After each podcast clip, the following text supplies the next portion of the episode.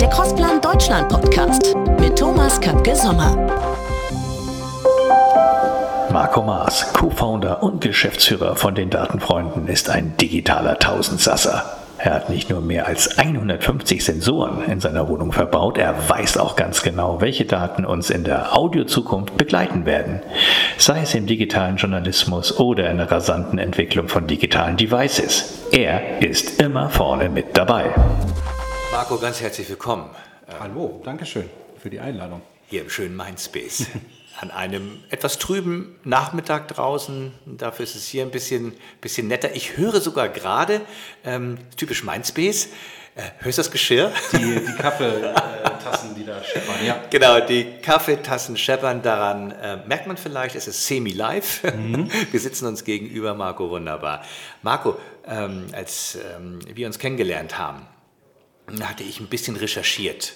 Und ähm, dann habe ich einen, einen wunderbaren Satz gelesen, der heißt, ähm, du und dein, dein Team, deine Company, ihr baut Brücken zwischen Nutzern und Inhalten, zwischen Menschen und Maschinen und zwischen Unternehmen und Technologie. Mhm. Euer Ansporn ist es, Unternehmen dabei zu unterstützen, neueste Technologien, wie beispielsweise Sprachinterfaces, zu erforschen, zu nutzen und in ihre Angebote zu integrieren. Mhm.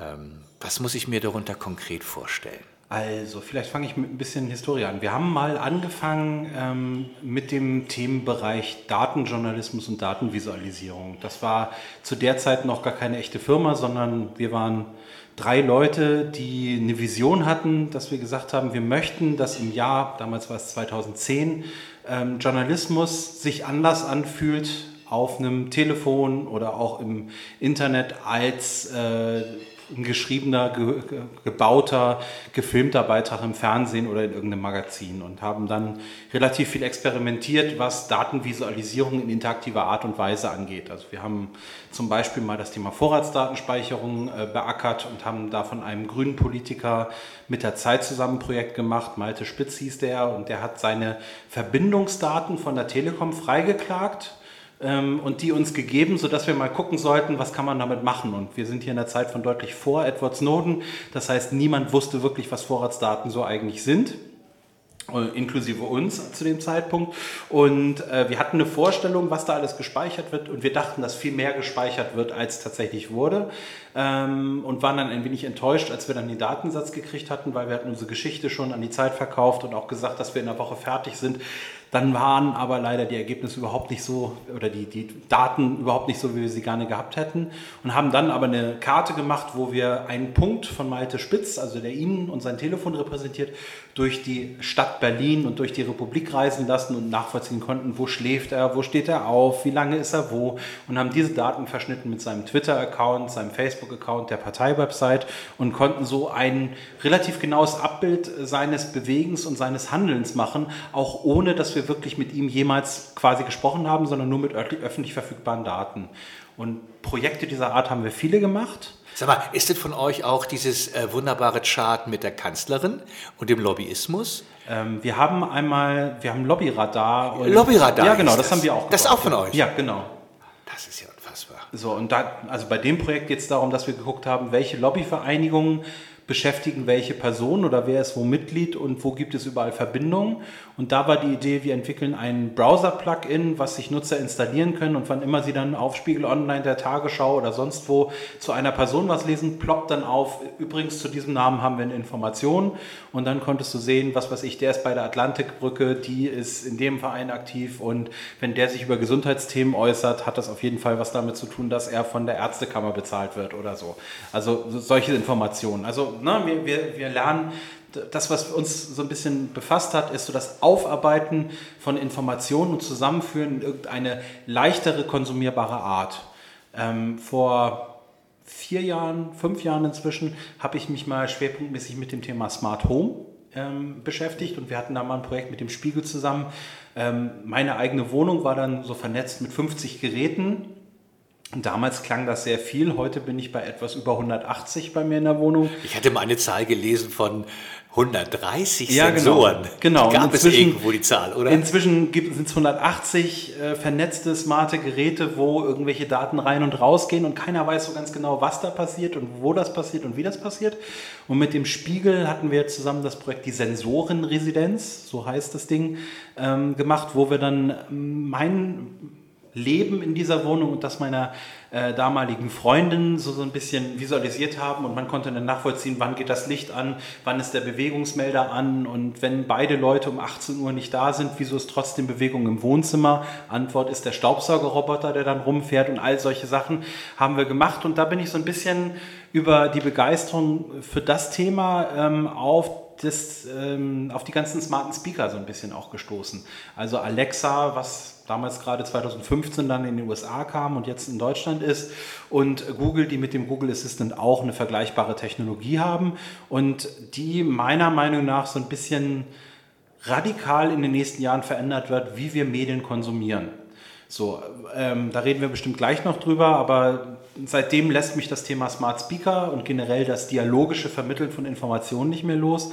Und wir haben jetzt die Firma so ein bisschen um Dienstleistungen rund um dieses Thema aufgebaut. Das heißt, wir helfen Medienunternehmen, aber auch ganz normalen Unternehmen dabei, zu gucken, welche Baustellen haben Sie mit Ihrem Portfolio, wenn es um das Thema Smart Speaker und dialogische Ausspielung von Informationen geht und wo kann man helfen. Also eine der entscheidenden Punkte, weswegen das eigentlich relevant ist für jedermann, der irgendwelche Botschaften aussendet, seien sie journalistisch oder marketingmäßig.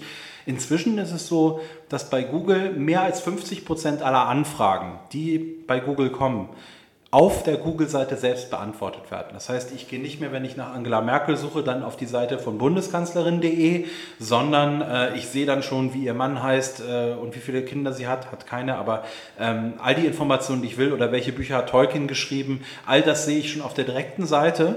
Und ähm, andere Begriffe wie zum Beispiel, neulich bin ich auf Instagram beworben worden mit ketogener Ernährung keine Ahnung, was das ist, was man darunter macht, einmal bei Google eingegeben und dann sehe ich gleich, eine Nutzer fragten auch, welche Lebensmittel äh, sind denn geeignet bei ketogener Ernährung? Und dann lese ich das und muss die Seite gar nicht besuchen, der Link ist aber trotzdem da und der Absender in diesem speziellen Fall ist jetzt tatsächlich Rewe.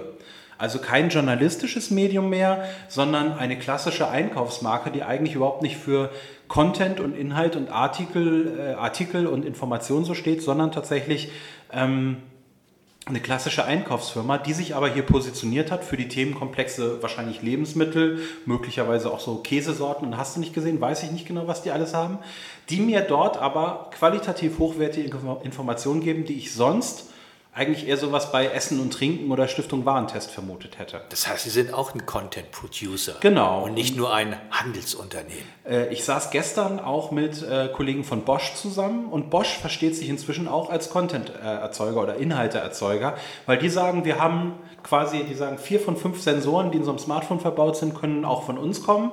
Äh, und wir haben Waschmaschinen und äh, Trockner und alles Mögliche. Und wenn Leute unsere Inhalte suchen, meistens wollen sie die Bedienungsanleitung oder irgendwas ist kaputt und so weiter. Und wir müssen uns ganz stark Gedanken darüber machen, wie unsere Informationen so zielgerichtet wie möglich, ohne Streuverlust zur Person kommen, die jetzt gerade sucht. Und das sind Chatbots, das sind äh, dialogische Ausspielungen von Informationen, das ist vielleicht das Display der nächsten Waschmaschine, wo äh, schon die Problembehebung mitgeliefert wird. Und die bauen gerade ihren kompletten Konzern in diese Richtung um. Das ist meiner Wahrnehmung nach noch nicht bei vielen Unternehmen angekommen, dass da jetzt gerade was entsteht.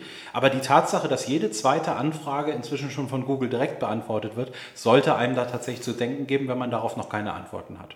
Und dafür sind wir dann da. Das heißt, in diesem Zusammenhang äh, fiel mir auch der Begriff auf ähm, Covoyo, habe mhm. ich das richtig ausgesprochen? Covoyo? Genau. Ist äh, Covoyo denn ein, eine Plattform oder eine Dienstleistung von euch auch rund um die Smart Speaker? Oder wie ja. muss ich mir das vorstellen? Also Covoyo, die Idee dahinter ist, wir haben äh, da draußen immer mehr verschiedene Smart Speaker. Es gibt die von Google, es gibt die von Amazon, äh, von Microsoft nicht mehr ganz so viele, aber von Bixby kommen sie jetzt. Äh, Cortana wäre das Microsoft-System und von Huawei kommt jetzt auch einer demnächst und von Samsung äh, habe ich schon Bixby. Es gibt auf jeden Fall jetzt schon sieben, acht verschiedene Systeme und die Wahrscheinlichkeit, dass es mehr werden, wird umso größer. Und das Versprechen, was wir haben, ist zweigeteilt. Zum einen, erzeuge einen Inhalt einmal und du bist auf allen Plattformen vertreten. Das heißt, äh, man kommt zu uns und kriegt automatisch den Google Assistant und Alexa mit einer Skill versehen. Jetzt muss man unterscheiden, was ist eine Skill. Bei Google heißen die Actions, aber ich sage jetzt Einfachheit halber auch mal Skills, weil es nur ein Marketingbegriff. Bei äh, Samsung hießen die dann Capsules. Äh, Worum es dabei geht, ist, ich habe einen thematisch abgeschlossenen Begriff, eine Begriffswelt, also zum Beispiel Obi. Also was kann Obi an Dienstleistungen anbieten? Und äh, ich helfe Alexa in dem, wenn ich eine Skill entwickle und sage, ich bin Obi und Obi kann äh, sägen, äh, Holz hacken und hämmern. So. Also diese drei Unterpunkte kann ich bei Obi mir mit Informationen versehen. Und diese drei Informationen muss ich einmal anlegen und äh, dann kann ich sagen, äh, Alexa, frage Obi, wie haue ich einen Nagel in die Wand oder so. Ähm, das ist aber nur ein Zwischenschritt, denn sowohl Google als auch Amazon und alle anderen arbeiten gerade daran, dass diese Assistants immer intelligenter werden, sodass sie auf jede Frage da draußen, auch wenn ich das Themengebiet noch nicht genau kenne, die richtige Antwort haben. Das heißt, das, was wir heute mit Skills machen, ist morgen etwas Generisches. Ähm, das, und was Covoyo jetzt ist, ist ein Inhaltespeicher, wo ich die Inhalte einmal eingebe und auf verschiedene Plattformen ausspielen kann, als Skill oder als das heißt dann Utteranceless Invocation, das ist so der, der Modebegriff dafür. Also ich kann Alexa fragen, wie haue ich einen Nagel in die Wand und ich kriege die richtige Antwort und wenn alles gut läuft, kommt die von Obi, wenn der Obi-Skill das ist. Und auf diese Zukunft bewegen wir uns hin. Also wir sind so ein bisschen in so einem ähm, Zeitalter des, äh, du wirst dich noch erkennen, du hast auch schon äh, weniger Haare und äh, einen, äh, Bart, der auch schon durchaus helle Flecken hat, genau wie ich. Früher gab es etwas äh, Domain-Grabbing, da konnte man sich essen.de, trinken.de und so weiter sichern. Genau in der Phase sind wir jetzt gerade bei den Smart Assistants. Also wenn ich einen Inhalt anbiete zu einem bestimmten Themenfeld, auf eine bestimmte Frage, habe ich jetzt noch eine sehr große Möglichkeit und Chance, diese Begriffe für mich zu, zu sichern. Deswegen erwarten wir gerade, dass die ganzen großen Marken jetzt alles daran legen werden, möglichst schnell die Begriffe, die ihre Themenwelt äh, bewegen, zu sichern und mit sinnvollen Inhalten zu bestücken. Also Google ist ja nicht mehr so doof wie vor zehn Jahren, als es mit dem Domain-Grabbing noch groß war, sondern inzwischen erfordert Google von einem Inhalt, der ausgespielt wird, die Leute müssen zufrieden sein, die Leute müssen lange genug dabei sein, die dürfen danach nichts anderes fragen und so weiter und so fort. All das sind Signale, die Google inzwischen mit reinnehmen kann, äh, um zu überprüfen, ist der Inhalt, der mir dort angeboten wird, ein guter oder ein schlechter. Deswegen ist qualitativ hochwertiger Inhalt in Zukunft noch viel wichtiger, als er jetzt ist weil bei Sprachassistenten gibt es nicht das Suchfenster mit den zehn Antwortmöglichkeiten, wie man es im Browser hat, sondern es gibt eine richtige Antwort. Und jetzt kann ich sagen, es ist ein bisschen unfair, wenn ich SEO betreibe, Content Marketing betreibe und die richtigen Begriffe habe, aber tatsächlich ist das jetzt die Welt, auf die wir so ein bisschen zusteuern und wo man sich jetzt Gedanken drüber macht, damit man übermorgen das Wort Essen vielleicht auch für Rewe äh, dann gesichert hat oder ketogene Ernährung oder was auch immer. Ist das eine Frage von ähm also wenn wir auf den Erfolg in der Zukunft kommen, den du gerade beschrieben hast, also wo die, wo die Schlacht letztendlich entschieden wird, das hast du ja gerade eben skizziert, um es nochmal zu verstehen für mich, ist es dann eine Frage, den Erfolg äh, zu bekommen ähm, von Brain, von Geld, Budget, also in SEO auch Budget mhm. zu investieren oder auch in Search an sich? Oder ist es eine Frage von Redaktion? Was, äh, also wo, wo, ist, wo ist das Asset, was ich brauche, nehmen wir mal Rewe, mhm. um in Zukunft wirklich weit vorne zu sein? Also ich denke mal, es ist zweigeteilt. Die Plattformen werden da auch unterschiedliche Ausprägungen haben. Also bei Amazon ist es jetzt schon so, man kann gewisse Begriffe kaufen wenn man die richtigen Leute bei Amazon kennt. Beispiel wäre die Techniker-Krankenkasse, die ähm, das Schlagwort Entspannung von Alexa übernommen hat. Und wenn ich jetzt sage, Alexa, ich brauche Entspannung oder gib mir Entspannung, dann öffnet sich eine Yoga- oder Entspannungs-App von der Techniker Krankenkasse. Also zwei Dinge, die gar nicht unbedingt direkt miteinander zusammenhängen, Krankenkasse und irgendwie ähm, nachhaltigeres oder bewussteres Leben. Aber äh, von der Denke her eigentlich marketingmäßig richtig gedacht, weil ähm, eine Krankenkasse, was wäre der vordergründige Dienst, den Sie anbieten können? Was weiß ich, ich möchte eine Krankenmeldung einreichen per Sprache, funktioniert nicht. Ich möchte wissen, wie teuer ist mein Tarif, ist langweilig, funktioniert besser über äh, irgendein Displaysystem. Aber ähm, dass es mir gut geht, ist ja etwas, was eine Krankenkasse auf jeden Fall mit sich verbinden möchte, weil es ja inzwischen auch die Wahl gibt, von einer Krankenkasse zur anderen zu gehen. Und da helfen natürlich solche Inseln wie das Wort Entspannung, was positiv behaftet ist, was von der Techniker-Krankenkasse kommt. Um das jetzt zufriedenstellend zu bespielen, brauche ich redaktionellen oder servicehaltigen Inhalt. Ähm, das heißt, ich kann mir vielleicht die Reichweite insofern bei Amazon kaufen, muss aber ja trotzdem, damit die Leute nachhaltig das nutzen und wiederholt kommen. Und ich glaube, die Rate bei den äh, Kollegen, die haben das mal auf irgendeiner Konferenz erzählt, war, glaube ich, bei 20 Prozent Wiederkehrern, was unglaublich viel ist. Typischerweise öffnen die meisten Leute das Skill einmal und kommen dann nie wieder. Aber da ist es jeder Fünfte, der wiederkommt. Ähm, da müssen die sich in beiden Richtungen Gedanken machen. Ne? Also um deine Frage, nee, Klammer auf. Bei Google ist es wahrscheinlich ein bisschen anders. Also es ist noch nicht ganz klar, wie da die Regeln sein werden. Aber wenn Sie das Geschäft der Webseitensuche und ähm, der Präsentation von Inhalten und Werbung und so weiter dort übernehmen, wird es eher um Inhalte und um äh, Qualität der Inhalte und Zufriedenheit der Kunden gehen, einfach um die Plattform zu stärken und danach erst um Vermarktung. Ich glaube, da wird der große Unterschied zwischen Amazon und Google hinlaufen. Das ist ein Paradigmenwechsel, mhm. denn äh, die Welt davor, die du eben auch beschrieben hast, war eine ganz andere. Da ging es ja knallhart um die Vermarktung und knallhart um das Bieten auf die Suchbegriffe. Mhm. Ähm, hier haben wir vielleicht die Welt, ähm, es kann ja eigentlich nur immer einen geben, der auftaucht, wenn ich nach einer bestimmten in einer bestimmten Situation noch etwas frage, mhm. kann es eigentlich nur einen geben, der mir die Antwort gibt. Da werde ich wahrscheinlich nicht drei zulassen. Ne? Jetzt äh, sagst du gerade eine spannende Sache. Du hast gerade gesagt, in einer bestimmten Situation. Ja. Und die Situation, den Kontext, so nennen wir das bei uns, äh, ich glaube, weiß nicht, ob das der stehende Begriff ist, aber bei uns ist äh, das der Kontext, ist ja eine, ein interessantes Unterscheidungskriterium, weil wenn ich Fahrrad fahre und äh, einen Knopf im Ohr habe, möchte ich eine Antwort per Audio haben. Und vielleicht weiß dann das Fahrrad oder mein Telefon auch. Ich bin typischerweise noch zehn Minuten unterwegs und höre normalerweise immer Podcast. Deswegen kann die Antwort durchaus zehn Minuten lang sein, weil ja auch aus meinem bisherigen Suchverhalten erkennbar ist, der interessiert sich wirklich für Thema XY. Anders ist es, wenn jemand im Aufzug steht. Auch das lässt sich ja mit Drucksensoren inzwischen dann jetzt irgendwie auch feststellen und hat nur 30 Sekunden, um sich zu informieren.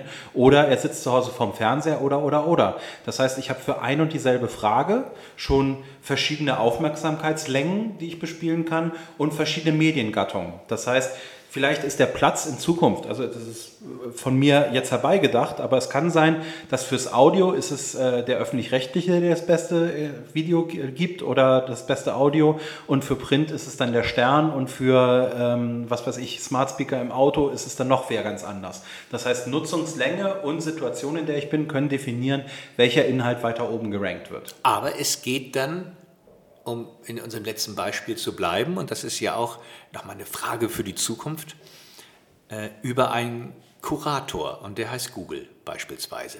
Das, was du mhm. gerade beschrieben hast, geht ja dann über eine Scheibe, eine Content-Drehscheibe, eine, eine Kurationsplattform mhm. mit ganz viel Algorithmen-Know-how, Daten-Know-how und wird von dort aus, so habe ich das jetzt gerade verstanden, verteilt. Ähm, ist, das, ist das gut oder schlecht? Ähm, vielleicht noch ergänzend dazu, wer sich so ein bisschen die Logik mal angucken will, wie das funktioniert, das können wir, ihr macht Shownotes, oder? Also so ja. ein bisschen, ja. In den Shownotes äh, können wir einen Link reinfügen, der lautet äh, with, quest, questionhub.withgoogle.com. Das ist eine Website von Google, wo sie ein neues System vorstellen, was sie erstmal in Indien, Nigeria und Indonesien starten, also drei kleine Märkte, Mini-Märkte, ähm, wo erstmal getestet wird, ob es funktioniert. Aber die Idee dahinter ist, es gibt da draußen Suchanfragen und Fragen, die wir noch nicht direkt beantworten können als Google. Die können wir aber identifizieren. Und wir können diese Fragen an Publisher, Inhalteerzeuger spielen, die die perfekte Antwort geben, sodass man sie dann ausspielen kann. Das ist ein Projekt, das ist jetzt vor drei Monaten öffentlich geworden für diese drei Märkte. Man kann aber, wenn man relativ genau auf die ganzen Produkte von Google guckt, sehen, dass sich das eigentlich überall durchzieht.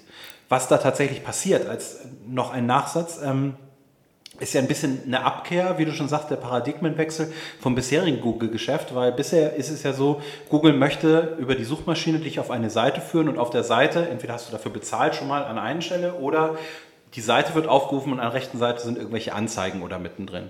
Wenn Google jetzt auf das Paradigma schwenkt und sagt, ich möchte dir die Informationen direkt auf der Google-Seite geben, ohne dass du eine andere Seite besuchen musst, kappen sie sich ja im Grunde genommen eigenes Monetarisierungsmodell. Das wäre so in meinem Kopf, ja, ja. genau.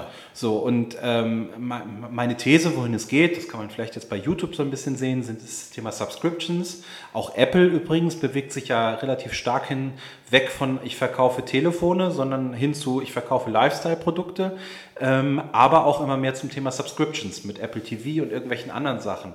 Und die haben eine gigantische Gerätebasis, genauso wie es Google hat. Und äh, da ist aber so ein bisschen der Wachstum ist endlich. Also du kannst vielleicht noch in den chinesischen Markt, wo du noch nicht drin bist, und da nochmal ordentlich was reißen. Aber im Grunde genommen musst du jetzt die bestehenden Nutzer dazu bringen, weiter für dich zu bezahlen. Und meine These ist, dass wir mehr und mehr statt in ein werbebasiertes, in ein äh, abonnentenbasiertes System kommen werden damit die ihre Erlöse in Zukunft auch planbar gesichert haben. Da Richtig. ist ja auch eine planbare Komponente. Richtig, du tauscht alle drei Jahre dein Telefon oder alle zwei und alle fünf Jahre deinen Rechner und äh, bezahlst aber dein Spotify, Amazon, ähm, Google Premium, was auch immer Service dann eben auf einer monatlichen oder jährlichen planbaren Basis. Weil jemand, der fünf Jahre bei Android ist, der wird nicht zu Apple gehen und umgekehrt. Also wenige. Ja, da ist eine hohe Wechselhürde, kann ich mir auch vorstellen. Ähm, da nochmal zurück, ähm, dann werden doch diejenigen mh, hm, diese, diese, diese Schlacht gewinnen, ich nenne sie mal Schlacht tatsächlich auch, weil es ja auch um, um Marktpositionierung, um Geld geht und um vieles mehr ähm, diejenigen, die es am besten verstehen, entweder den Content, den sie schon haben, sinnhaft kuratiert dort hineinzugeben oder den Content, den sie noch nicht haben, sinnhaft zu erstellen, mhm. qualitativ insofern ansprechend und hochwertig, dass eine Zielgruppe bleibt, dass eine Userschaft äh, wiederkehrt und dass eben auch, ich sage es mal ganz sarkastisch, Google zufrieden ist. Mhm. Welche Rolle haben dann die Verlage und die Radiosender? Sind das dann Zulieferer? In der Zukunft? Überspitzt gesagt, ja. Also ich glaube, also das ist eine alte Diskussion. Also mit öffentlich-rechtlichen ähm, führe ich die auch immer sehr gerne und das Selbstverständnis von denen ist berechtigterweise, wir sind wer? Wir sind die ARD oder wir sind äh, der, der öffentlich-rechtliche Raum und wir lassen uns nicht von den Plattformen diktieren, wie unsere Inhalte zu verbreiten sind. Deswegen bauen wir zum Beispiel eine eigene Präsenz. Das ist ja so eine der gängigen Argumentationslinien. Kleinere Sender sagen viel eher, okay, wir können es nicht schaffen, wir können nicht auf dem Niveau A Inhalt erzeugen, dass die Leute jeden Tag zu uns kommen und vollumfänglich informiert werden. Also ein Radiosender sagt es vielleicht, aber wenn, wenn er ehrlich ist, der kann nicht Text, Video, Audio und so weiter in dem vollen Umfang äh, liefern, wie ein Nutzer es äh, über den Tag äh, konsumieren möchte. Ähm, und man kann jetzt sagen, okay, eine ARD hat auch eine gesellschaftliche, politische, demokratische Aufgabe, die Inhalte irgendwo anders auch noch anzubieten. Aber auf der anderen Seite muss man auch akzeptieren, meiner Meinung nach, dass es eine Plattformdominanz gibt. Also die Geräte werden von 80 Prozent von Android hergestellt oder die Leute, die mit Android arbeiten, ähm, und 20 Prozent von Apple. Und was auf diesen Geräten wie passiert, wird von den Großen gesteuert. Und wenn ich jetzt eine ARD bin, um bei dem Beispiel zu bleiben, muss ich immer hinten rankommen. Also wenn Google entscheidet mit dem nächsten Software-Update, sobald ich das Telefon hochhebe, ähm, wird dort die Tagesschau ausgespielt, freut sich die Tagesschau. Aber wenn Google dann im übernächsten Update entscheidet, ab jetzt kommt da Bild Plus, dann ist das eine Entscheidung von Google, wo ich als Tagesschau dann die Reichweite, die ich künstlich einmal dazu gewonnen habe, auf einen Schlag auch wieder verliere.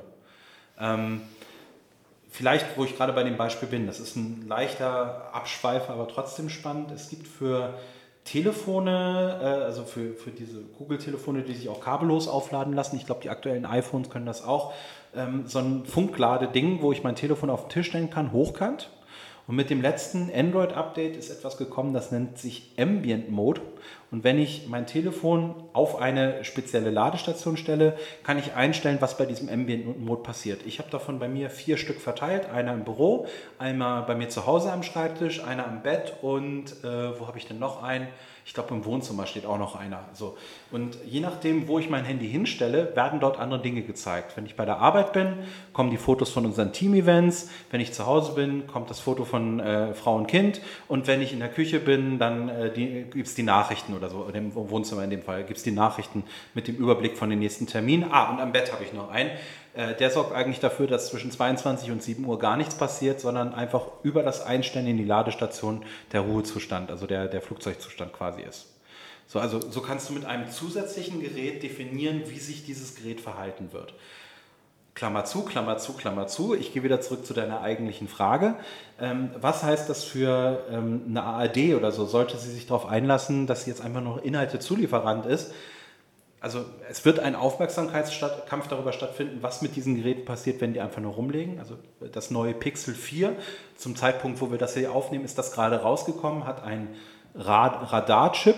Das, was das erste Feature ist, was sie damit gezeigt haben, ist, dass ich das Telefon ähm, steuern kann mit Gesten. Das heißt, ich kann den nächsten Song und den Song zurück und lauter leiser mit einfachen Gesten machen. Das zeigt aber noch überhaupt nicht die Fähigkeiten, die dieser Chip prinzipiell hat. Als sie den vor fünf Jahren mal experimentell vorgestellt haben, haben sie so ein kleines Drehrad gezeigt, wo du Lautstärke, also du hast die Geste in der Luft gemacht und konntest damit dann quasi die Lautstärke steuern.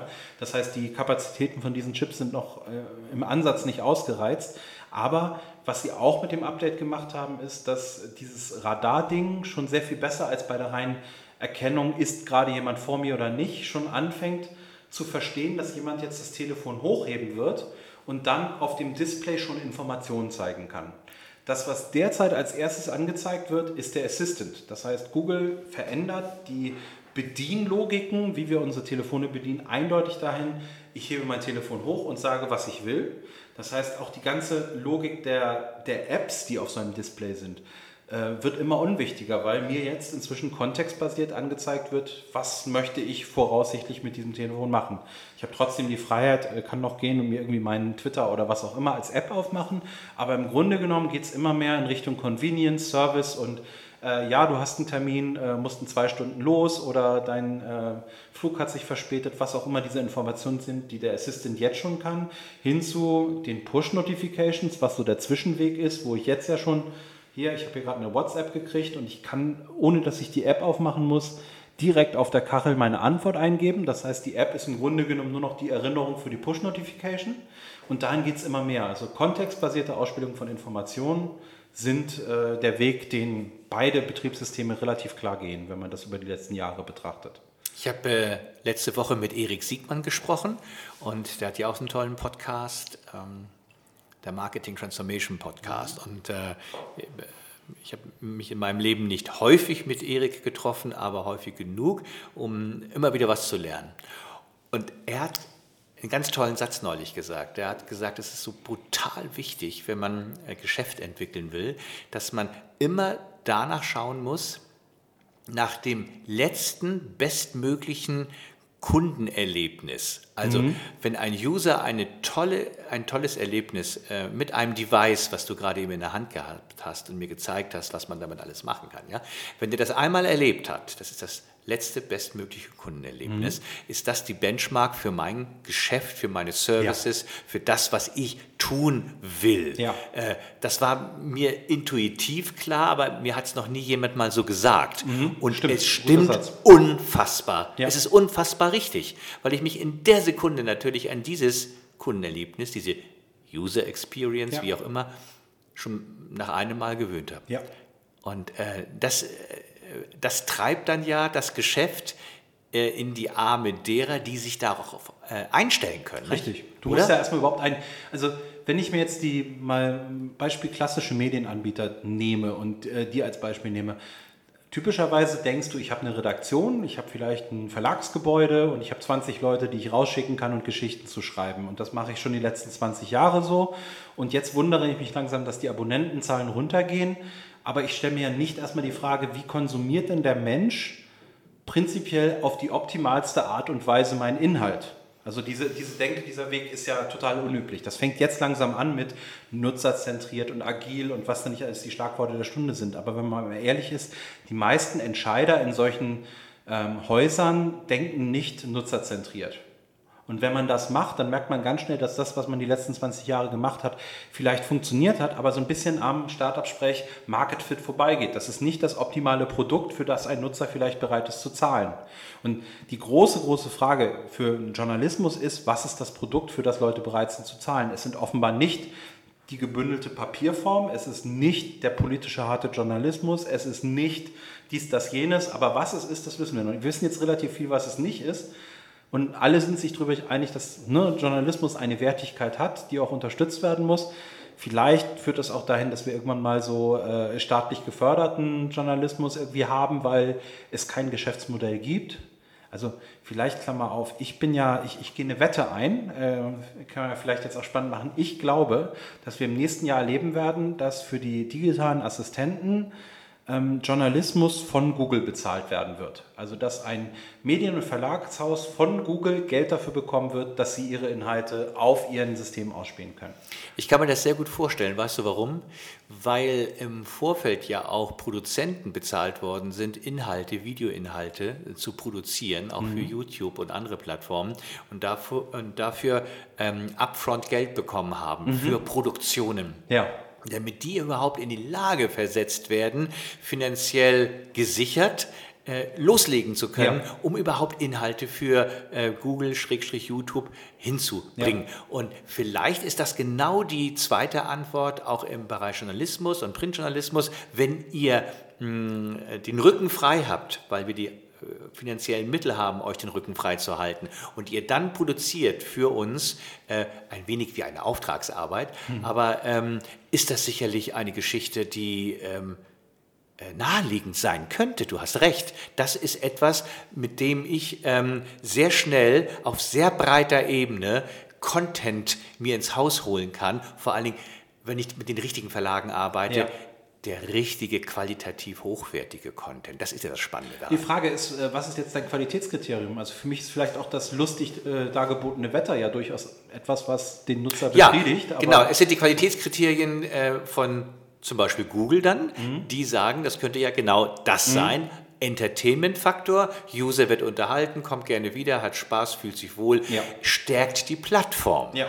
Ähm, das ist eine interessante Wette, die du da anbietest. Ähm, ich kann nicht so ganz stark dagegen halten, weil ich äh, nach deinen ganzen Einlassungen ähm, folge ich dem äh, durchaus. Es ist, aber ist, der, aber äh, die, ja, ich, ich muss wirklich ein bisschen äh, innehalten, weil was du vor zehn Minuten gesagt hast, die Dominanz, du sprachst von der Dominanz von bestimmten Plattformen.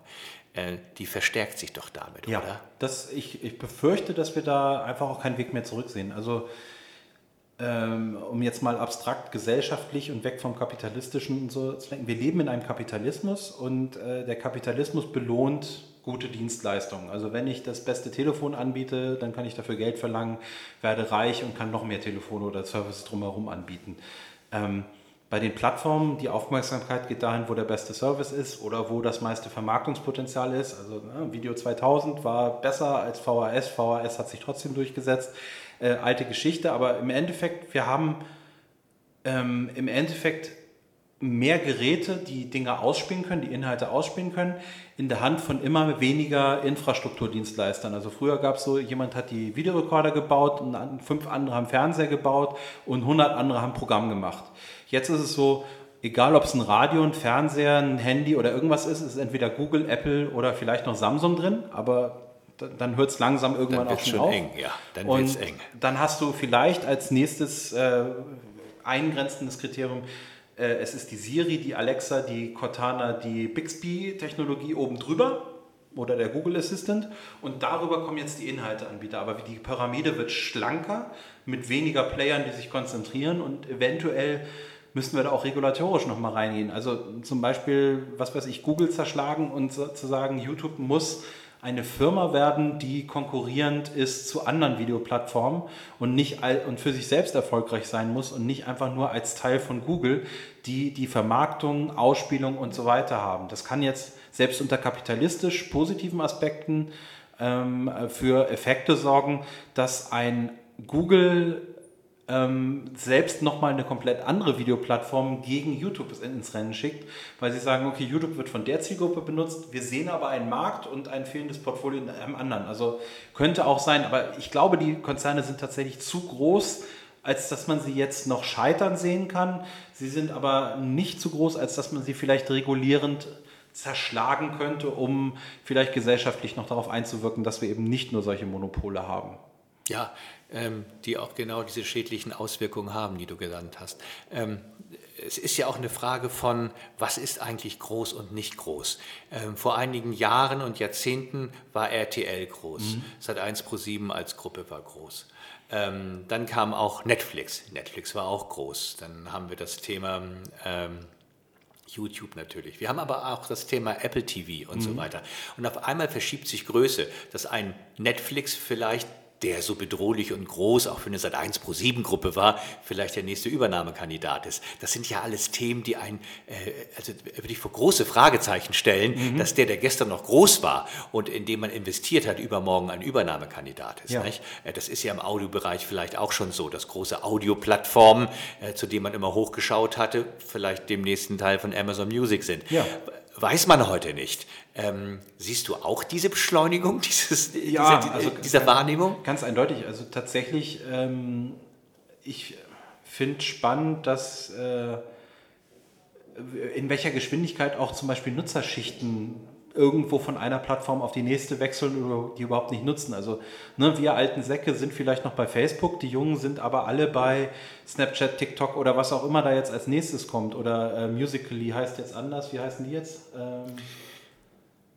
ja, wie heißen ja, die egal. Jetzt? Ähm, genau, der alte Sack muss nachdenken, ja, ja, genau. wie die genau. jetzt heißen. Genau. Ja, so, also das heißt, äh, wir können nicht mehr davon ausgehen, dass die großen Monopole von heute, die, die äh, sind, die es auch anders sind, aber wir wissen, dass im Endeffekt die Finanzierung, also andersrum gedacht, äh, ich, ich glaube, es ist ein riesengroßes Problem, zum Beispiel für junge Firmen heutzutage eine Dienstleistung anzubieten, die auch nur im Ansatz die Dienste von Google flankiert, von Amazon flankiert, von Facebook flankiert. Du kriegst kein Geld für das nächste Social Network, du kriegst kein Geld für eine Videoplattform, du kriegst kein Geld für irgendwas online verkaufen, weil es da, wir sind das, äh, wir machen das so wie Amazon, nur irgendwie minimal anders. Und die einzige Fantasie, die du als Gründer dann erzeugen kannst, ist, irgendwann übernimmt uns Amazon. Aber du kannst nicht mehr davon ausgehen, dass du das nächste Einzelhandelsgeschäft oder das nächste Café aufmachst im Digitalen. Das, das funktioniert nicht mehr. Deswegen führt das auch zu einer Monopolisierung einfach aufgrund von neuen Geschäftsideen und äh, alle sagen jetzt so, das Gründen ist so toll und so richtig und man soll die, eine Idee haben und man soll sich auf eine Sache versteifen und die richtig machen. Aber wenn du da mal ein bisschen abstrakter drauf guckst, dann hast du eigentlich gar, keine Chance, was anderes zu machen, als einen potenziellen Übernahmekandidaten zu machen. Also ja, ich muss mich darauf reduzieren, wie der Bezahlvorgang 0,3 Mikrosekunden schneller ist. Dann habe ich eine Chance von Amazon übernommen zu werden. Ist das aber gesellschaftlich relevant? Nein. Äh, also es wird schwer, Lücken zu finden, wo du Innovation reinfließen lassen kannst, wenn es nicht über die Großen kommt. Wie siehst du dann vielleicht nochmal abschließend zu unserem heutigen Gespräch, und da bist du ja auch ein super Experte, so habe ich dich ja auch kennengelernt, nicht nur als Datenexperten, du bist auch ein Audioexperte. Du mhm. hast ja auch viel mit Audio zu tun gehabt, du hast mit Radiosendern zu tun gehabt, mit personalisierter Ausspielung von Audio im Auto. Mhm. Ähm, und äh, wie siehst du denn vor diesem Hintergrund dieser Entwicklung, die ja auch durchaus disruptiv ähm, stattfinden, wie siehst du denn dann die Chance von, ich nenne sie mal Audioproduzenten? Wie siehst du die Chance von diesen Unternehmen dort äh, weiterhin Fuß zu fassen. Also du hast gerade schön äh, den allgemeinen Begriff Audioproduzenten gesagt. Ja, ziemlich bewusst, ja. ja. Und für die, glaube ich, ist die Zukunft relativ rosig, weil wir einfach durch diese Knöpfe im Ohr, durch die Autos, die jetzt auch smart sind und auf die Sprache gehören, also ich habe jetzt gerade heute Morgen die Statistik gelesen, 90 Prozent aller jetzt ausgelieferten Autos sind mit irgendeinem Sprachassistenten an Bord. Also alles, was ab jetzt ausgeliefert wird, hat quasi Alexa und so. Es ist dann nur eine Frage der Zeit, bis es soweit ist, dass jedes Auto, in das wir uns setzen, eigentlich standardmäßig, dass ich erwarten kann, ich setze mich in ein Auto und sage, was ich hören will, und dann kommt das gefährlich. So, das ist jetzt eine Frage von fünf Jahren, zehn Jahren, ich weiß nicht, wie lange so der Zyklus da ist. So, ähm, wir sehen auch, dass, also das hat der Daniel Eck, heißt er, glaube ich, der Chef von Spotify, hat gesagt, dass er 20 Prozent ähm, seine ausgespielten Inhalte sieht er mittelfristig nicht mehr als Musik, sondern als gesprochener Wortinhalt. Ähm, das ist bei Pandora ähnlich und es ist bei anderen Streaming-Plattformen auch zu erwarten, dass die da in diese Richtung gehen werden. Das heißt, es gibt einen Bedarf daran, Audio zu hören und zwar auch nicht Musik zu hören.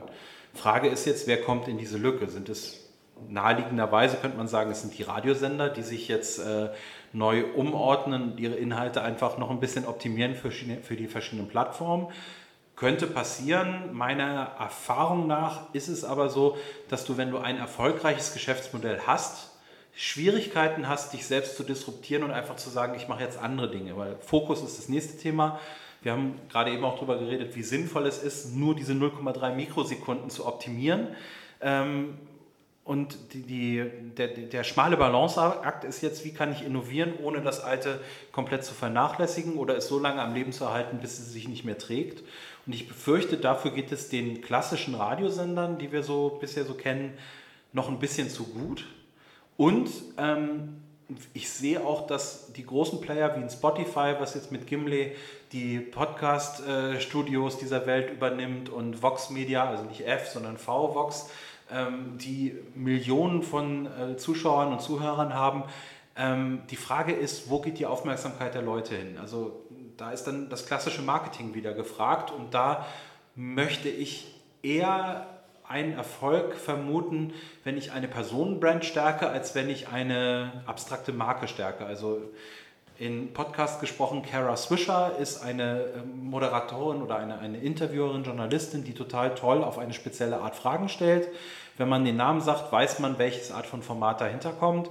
Wenn ich das mit ähm, Formaten mache, geht das möglicherweise auch. Bei Fest und Flauschig weiß ich vielleicht, wer Olli und Jan sind, aber ähm, es fällt mir schon schwerer, wenn ich, das ist der Podcast mit Jan Böhmermann und Olli Schulz, funktioniert besser als Fest und Flauschig. Also vorher hießen ja sanft und sorgfältig und der Wechsel, der hat wunderbar funktioniert. Es geht um die beiden Personen und nicht um die Marken. Gleichzeitig trauen sich alle diese Player, ganz viele Sachen wegzulassen. Kara Swisher liest nicht das Wetter vor und äh, interviewt nicht morgens irgendwie den lokalen Menschen, äh, wie, was der so erlebt hat, sondern sie sagt, ich mache Tech-Interviews und zwar auf einem hohen Niveau und zwar jede Woche zwei Stück davon und das Format heißt so und das wird auf alle Plattformen rausgegeben. Und die Farbgebung ist immer rot und schwarz-weiß und immer ein Foto von mir. Und ich weiß sofort, auch wenn ich das Bild noch nicht erkenne, das ist ein äh, Kara Swisher Podcast. Ja, das ist ein Markenartikel. Ja.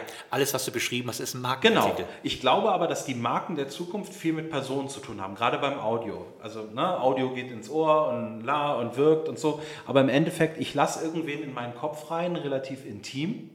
Und es ist nicht die Breitenwirkung, die das Radio jetzt hat, sondern es ist sehr viel spezieller. Und ich weiß nicht, ob ein Radiosender den Mut hat, so stark und so spitz in eine Lücke zu gehen und zu sagen, okay, ähm, vielleicht ist es total sinnvoll, dass wir auch als niederrheinischer Radiosender auch was auf Englisch produzieren, weil wir so ein spezielles Wissen über äh, Musik der 60er Jahre im Swing-Bereich haben, weil unser Moderator sich da einfach total gut auskennt und zu sagen, okay, wir machen es mal auf Deutsch und auf Englisch und wir gucken damit mal in der internationalen Vermarktung, dass es funktionieren könnte. Ein Bekannter von mir, kurze Anekdote dazu, hat mal die ersten Radiostreams äh, live gebracht und hatte aus irgendeinem absurden Deal es geschafft, bei der Mozilla-Browser 2.0 oder so den Radio-Button so ein bisschen bespielen zu dürfen und hat dann festgestellt, dass die allerersten Radiostreams damals massiv von, äh, er hatte irgendeinen Volksmusiksender, irgendeinen bayerischen Volksmusiksender, den hat er ähm, als Stream angeboten und hatte eine nennenswerte Nutzerschaft im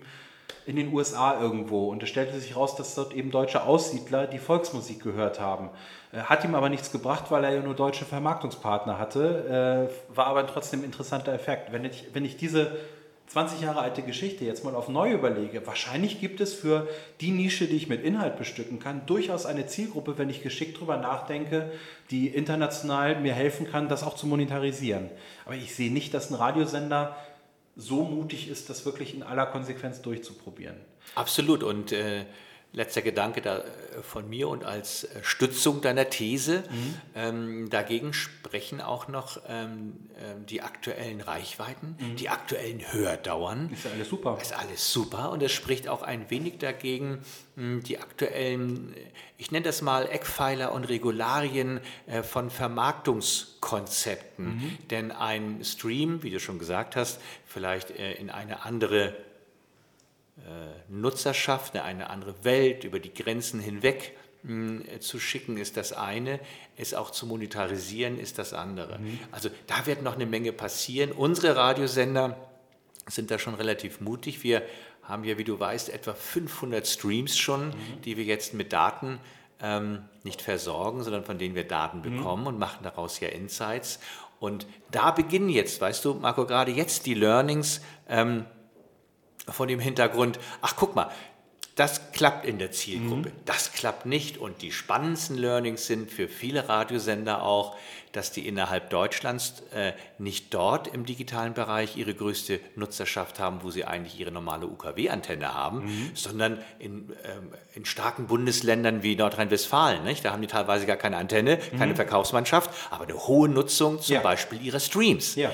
Und sich diesem Thema neu mh, zu widmen und das für sich ähm, auch zu entdecken und zu monetarisieren. Dafür gibt es ja auch uns ein bisschen, weil wir da diese Insights liefern. Ich wollte ne? gerade sagen, also die, die Visualisierung von diesen Zahlen ist ja, glaube ich, ein immanent wichtiges Werkzeug für die äh, Medienmanager von morgen, die irgendwie gucken müssen, wie stelle ich mich dann auf. Und ohne Zahlen, ohne messbare KPIs oder Indikatoren, die mir jetzt einen Erfolg äh, mitteilen oder auch Ausreißer aufzeigen, kannst du eigentlich gar nicht mehr agieren.